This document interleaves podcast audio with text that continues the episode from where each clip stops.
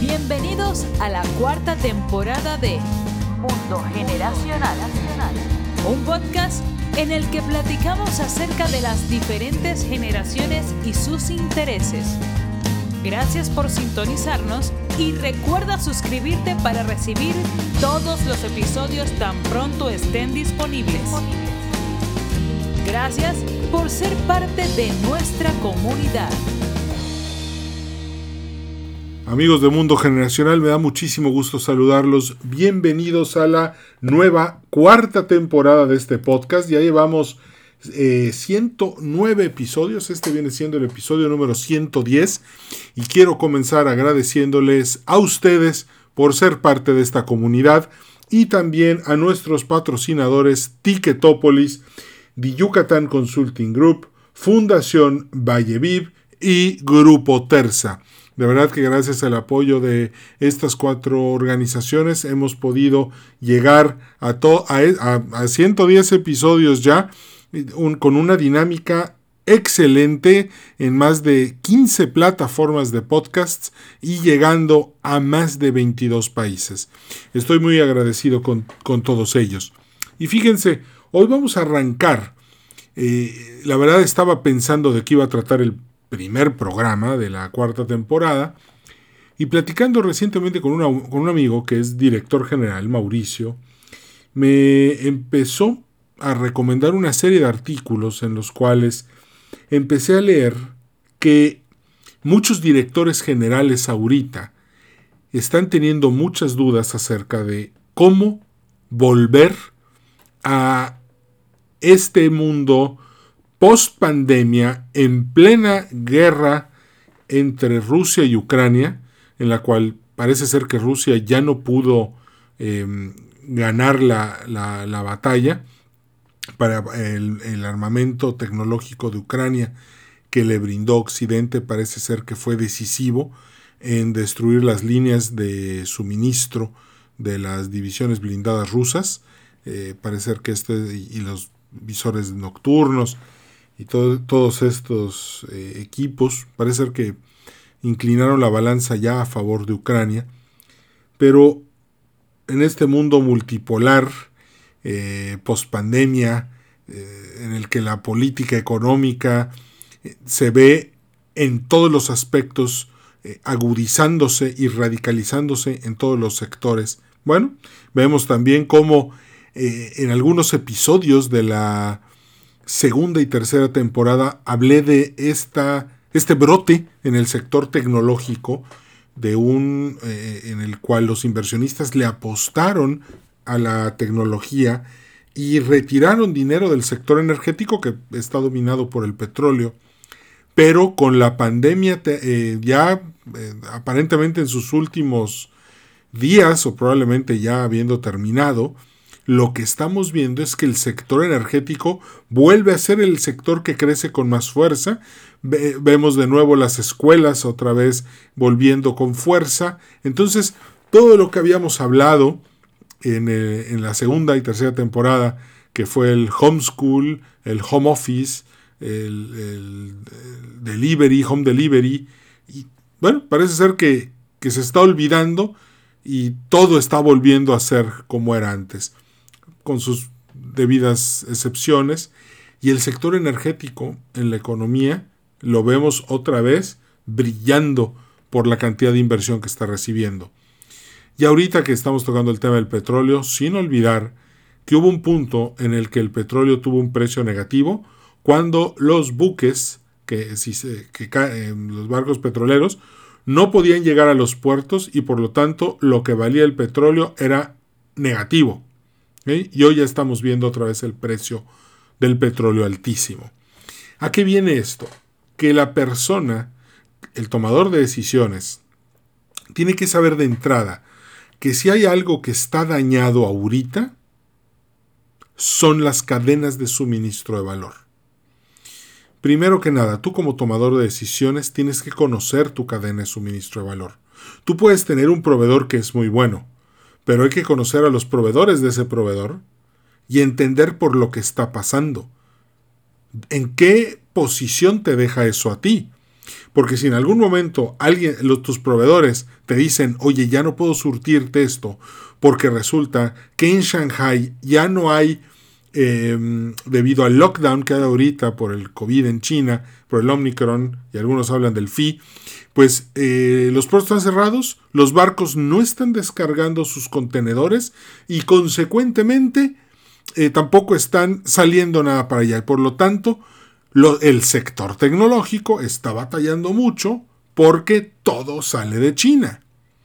Y otra cosa, eh, al, suceder eso, pues tú, como tomador de decisiones, tienes que ver cómo ajustas tus proveedores, tu cadena de suministro de valor y, también a tus clientes y cómo estos mueven el producto que tú les entregas para entonces poder tener, por así decirlo, el control de lo que está pasando con tu empresa. Y aquí viene el detalle. Muchos de los artículos que, leí en estas dos semanas previas al arranque, en, la cual estaba yo buscando cuál era el tema que más impacto podía tener y más podía ayudarte a ti que escuchas este podcast. Y definitivamente me queda claro que la incertidumbre es lo que ahorita es, tiene a los directores generales pensando día y noche qué es lo que tienen que hacer. Entiendo el problema que tenemos en las cadenas de suministro de Asia, pero también entiendo que Ucrania es el granero de Europa. También sabemos que debajo de Ucrania pasan muchos gasoductos y oleoductos. Y, no hay que olvidar algo. Ucrania es de una importancia estratégica fuera de serie. El que ha leído Mi lucha de Adolfo Hitler, que pues, es un libro espantoso, este, con todo lo, pésimo que conlleva el nazismo. Sin embargo, Hitler hablaba de Luft, ¿no? de aire, aire para la expansión de Alemania. Y Hitler solamente deseaba dos cosas, los cereales de Ucrania y, el, y, el, y la parte de, del puerto de Sebastopol, porque ahí en el, en el Cáucaso pues, había mucho petróleo.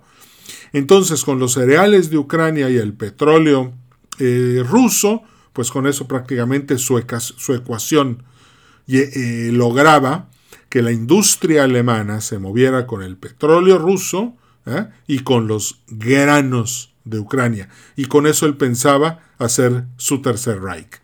Obviamente se tuvo que desviar invadiendo toda Europa y eso lo sacó de su objetivo primordial, lo cual tuvo un costo humano espantoso eh, de 6 millones de judíos y más todos los muertos por, por, por haber, este, tanto civiles como soldados, para haber enfrentado esa guerra. Pero ojo, Ucrania es de una importancia vital.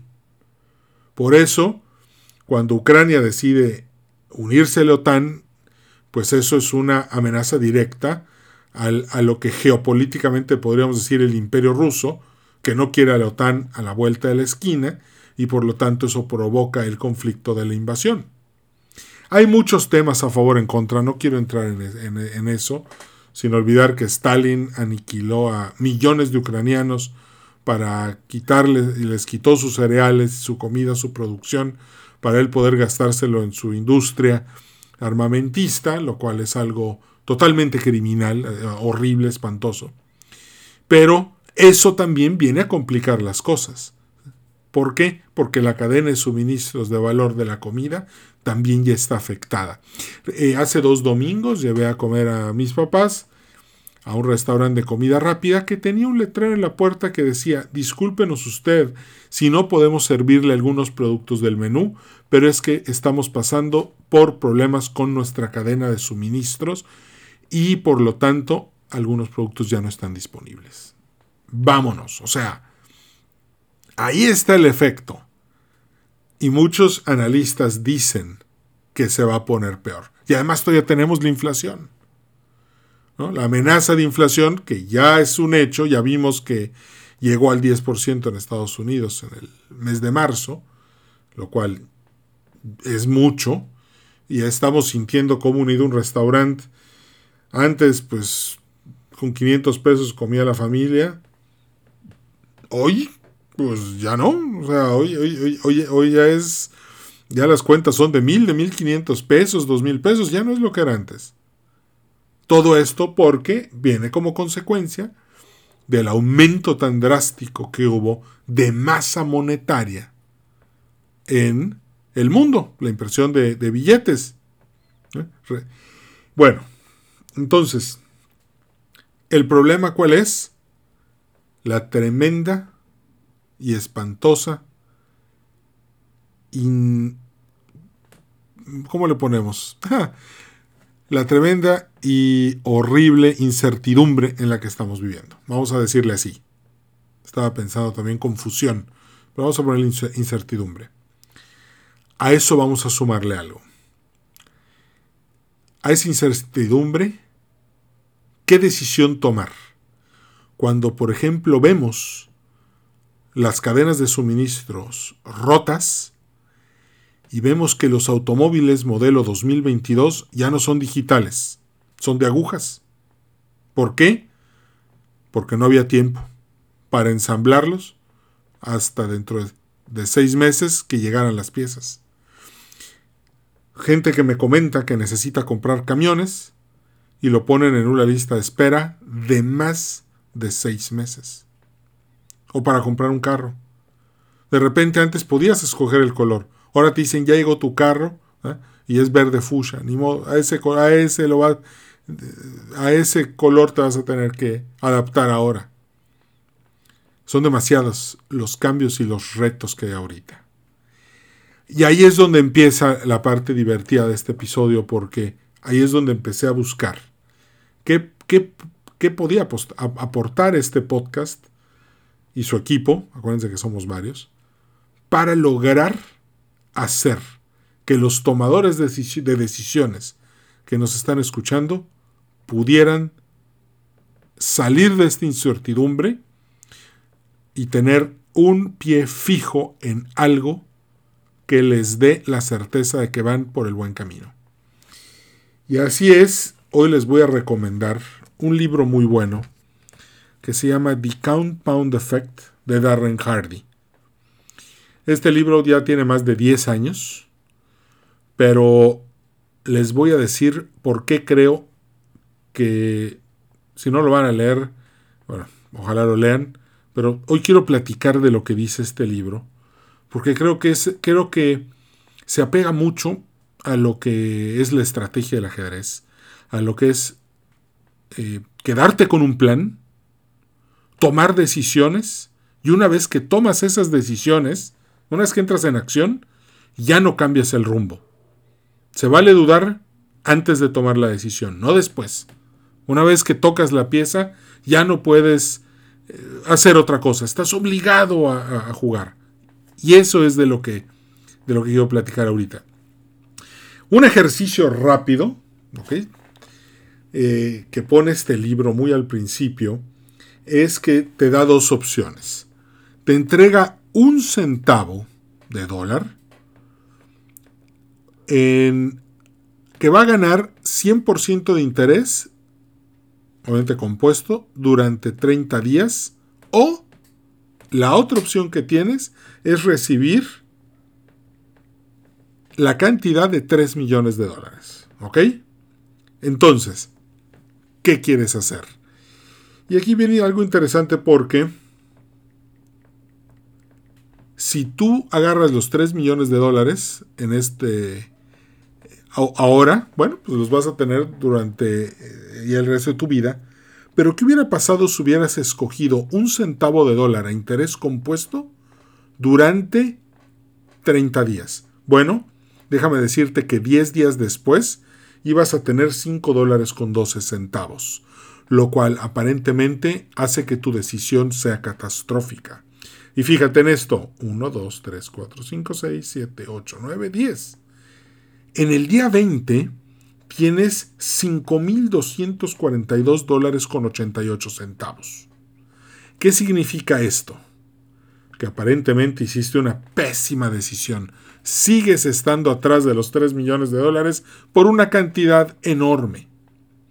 En el día 25, 1, 2, 3, 4, 5, tienes 167 mil 772 dólares con 16 centavos.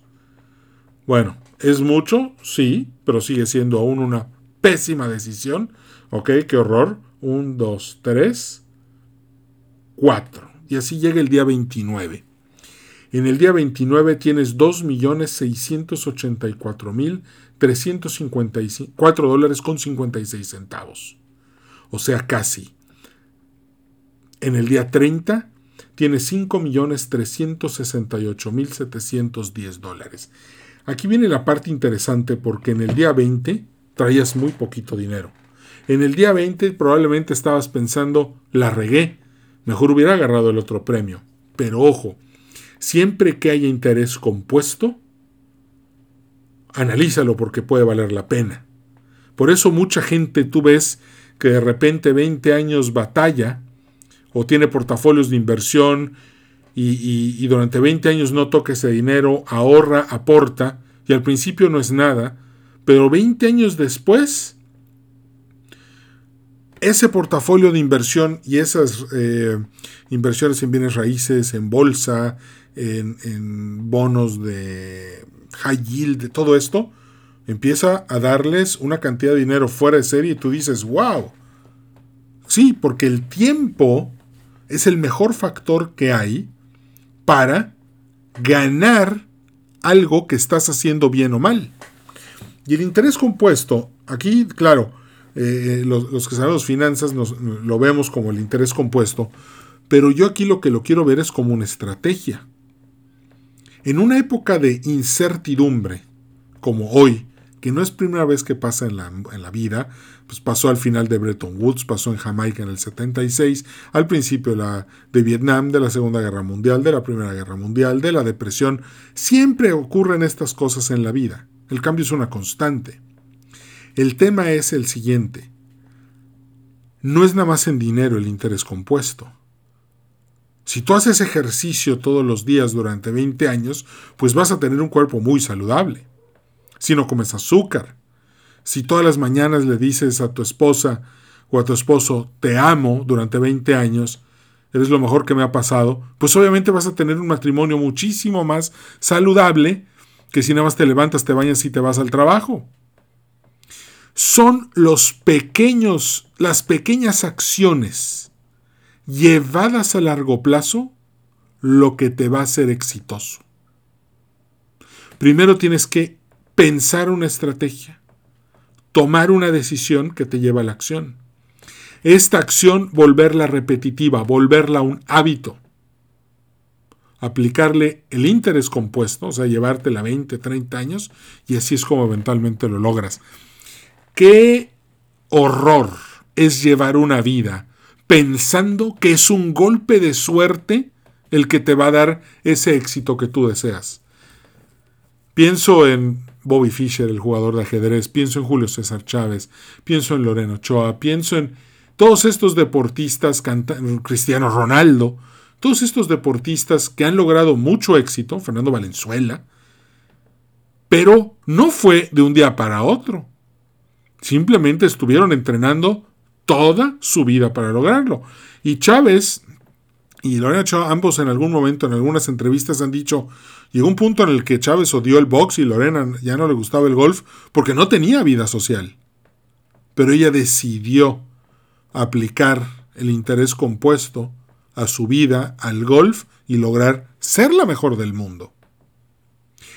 Y con tu empresa es algo muy parecido lo que tienes que hacer con tu empresa tienes que lograr enfocarte en lo que mejor sabes hacer. Si eres un restaurante y tu mejor producto son tus tacos de chicharrón, si eres un taller mecánico y lo que mejor haces es reparar radiadores, si eres una empresa que hace gel antibacterial, ¿ok? Entonces, enfócate en lo que mejor sepas hacer. Date a conocer por esa cualidad. Nunca le falles a tu gente. Aplica toda la teoría de calidad que puedas. Está este todo lo que es Toyota Way, que es muy interesante.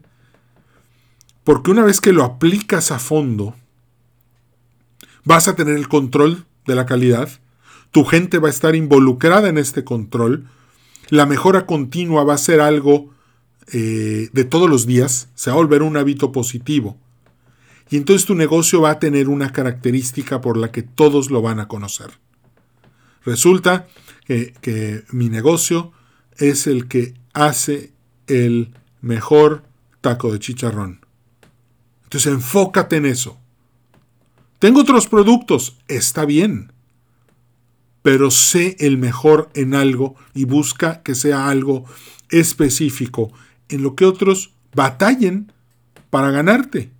O que si dentro de 10 años deciden hacerte la competencia, batallen porque tú ya tienes lo que Warren Buffett dice el moat, o sea, el fuerte, la protección, la muralla, que no permite que la competencia entre fácilmente. Porque tú ya tienes el mejor producto del mercado.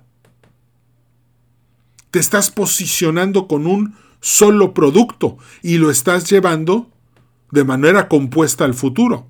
Si yo ahorita digo Elon Musk, todo el mundo va a pensar dos cosas. Tesla. ¿Sí? Y después auto eléctrico. Y resulta que todos ahorita, Chrysler, Ford, ya están hablando de sus autos totalmente eléctricos. Y Avis está diciendo que ya va a tener puros autos eléctricos para rentar en, en los próximos años y Hertz también. Pero ojo, el nombre de auto eléctrico ya es de Tesla. ¿Ya? ¿Ok? Y en eso se ha enfocado Elon Musk. Y el valor de la acción de Tesla está en el valor del auto eléctrico. En la conciencia de que es un auto que no va a contaminar, que va a ser amigable con el medio ambiente, que va a ser barato de operar, que eventualmente se va a democratizar, como se democratizaron los teléfonos móviles en los, eh, los 30 años que llevan de vida. Y. Eres el mejor. Y acompañas todo ese camino lo que mejor sabes hacer. Ojo, y aquí en este camino está la tentación, el qué va a suceder, el cómo va a pasar hay un punto en el que te van a decir, oye, bájale tantito la calidad y sube tantito tus utilidades para que puedas tener esas vacaciones extras con las que siempre has soñado.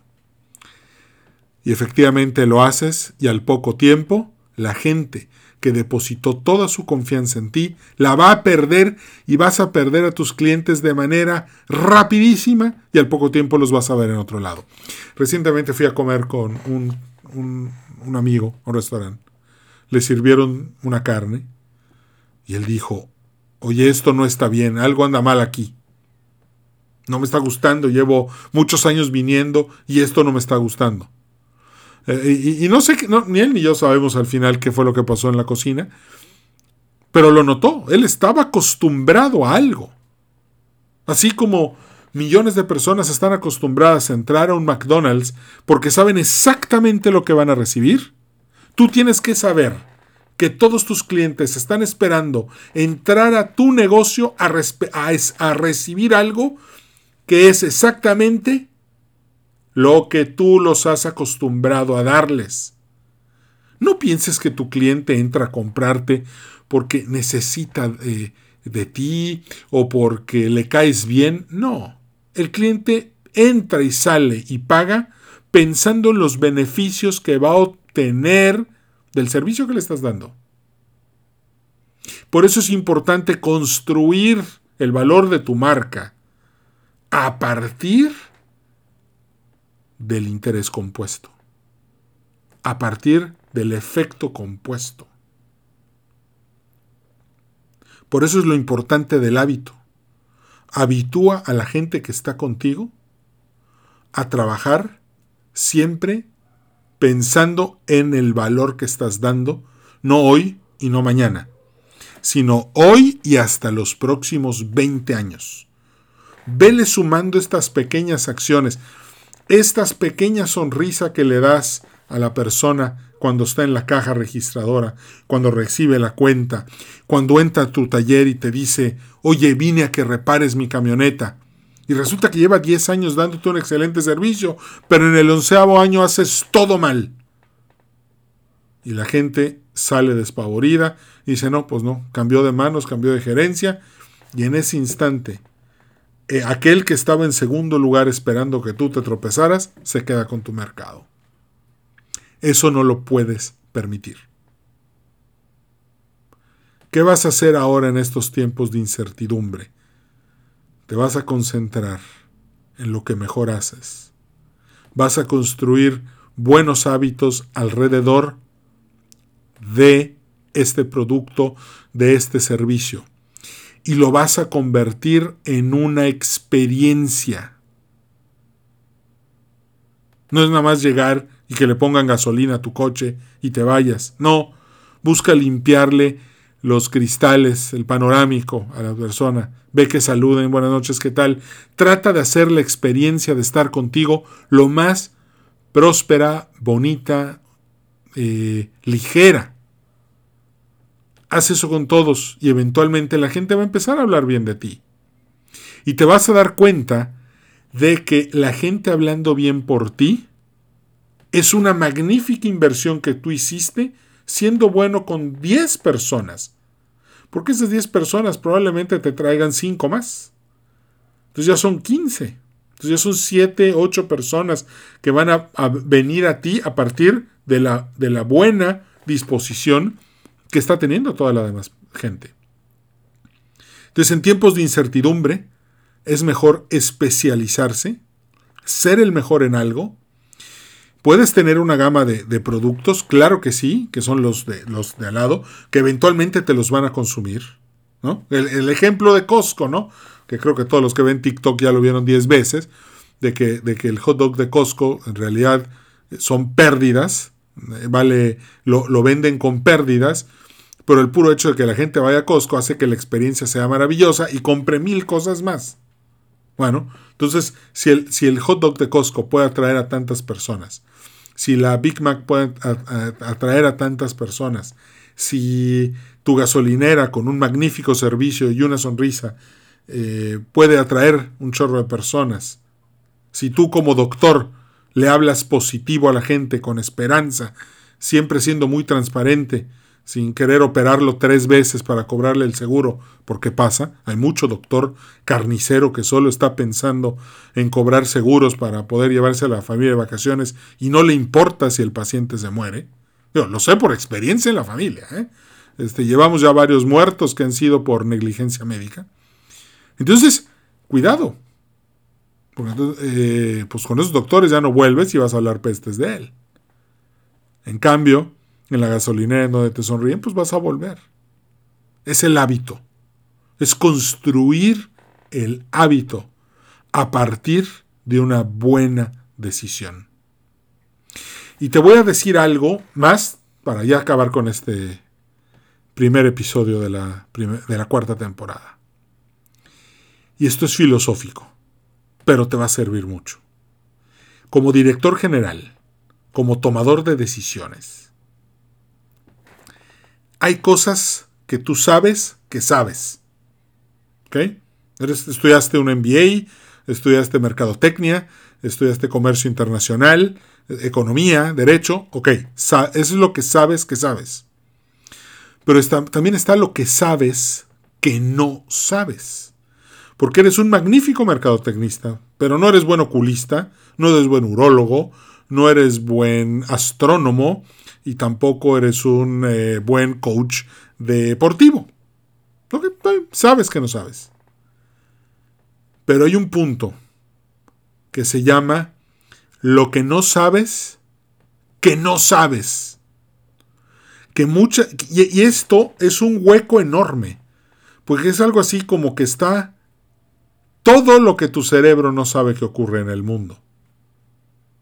Y muchas veces cuando te pasan cosas malas, vienen precisamente de lo que no sabes que no sabes.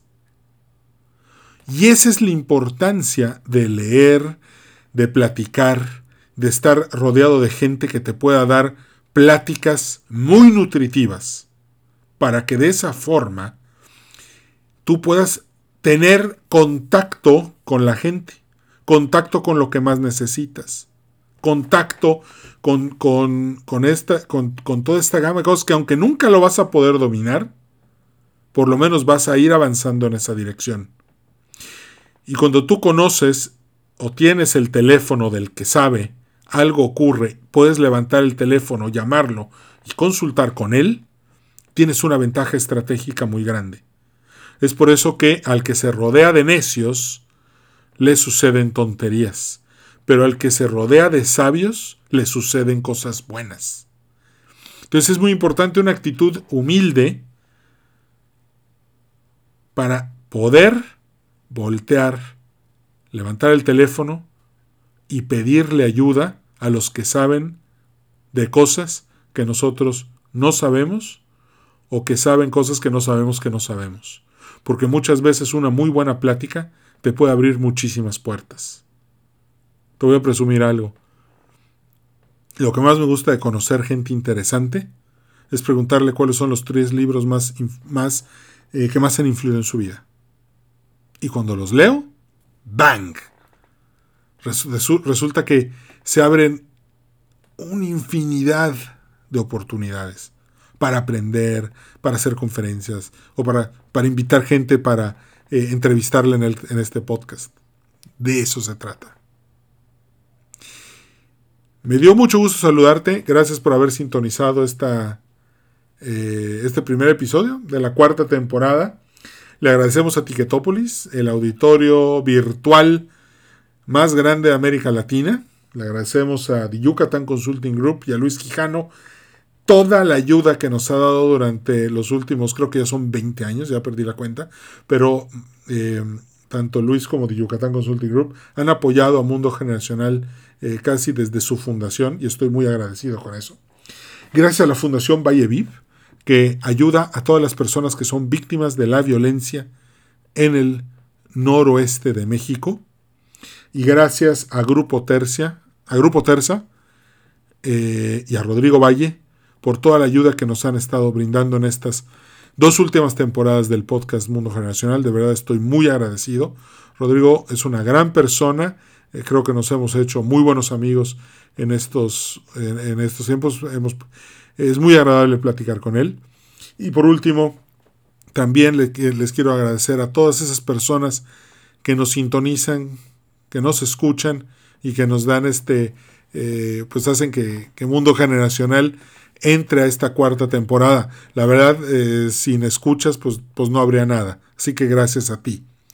Y también tengo que agradecerle a Fernando, a Blanca, a Alejandro, a Erika y a Kate por toda, y a Jimena por toda la ayuda que nos dan en el manejo de temas, de edición, de presentación, de imagen, de música. Muchísimas gracias a todos ustedes por todo este trabajo y es un placer eh, hacer equipo con todos ustedes. Me despido, mi nombre es Edwin Carcaño Guerra. No me canso de decir gracias y no se pierdan ni un episodio de esta temporada porque vamos a tener invitados de lujo que nos van a dar precisamente una perspectiva sobre lo que no sabemos que no sabemos. Créanme, eh, es un aprendizaje fuera de serie. Muchas gracias, me despido, cambio y fuera. Gracias sido parte de este episodio de Mundo Generacional. A nombre de todo el equipo te deseamos prosperidad y éxito. Recuerda darnos un like en Facebook, Podcast Mundo Generacional. Nos vemos en el siguiente episodio.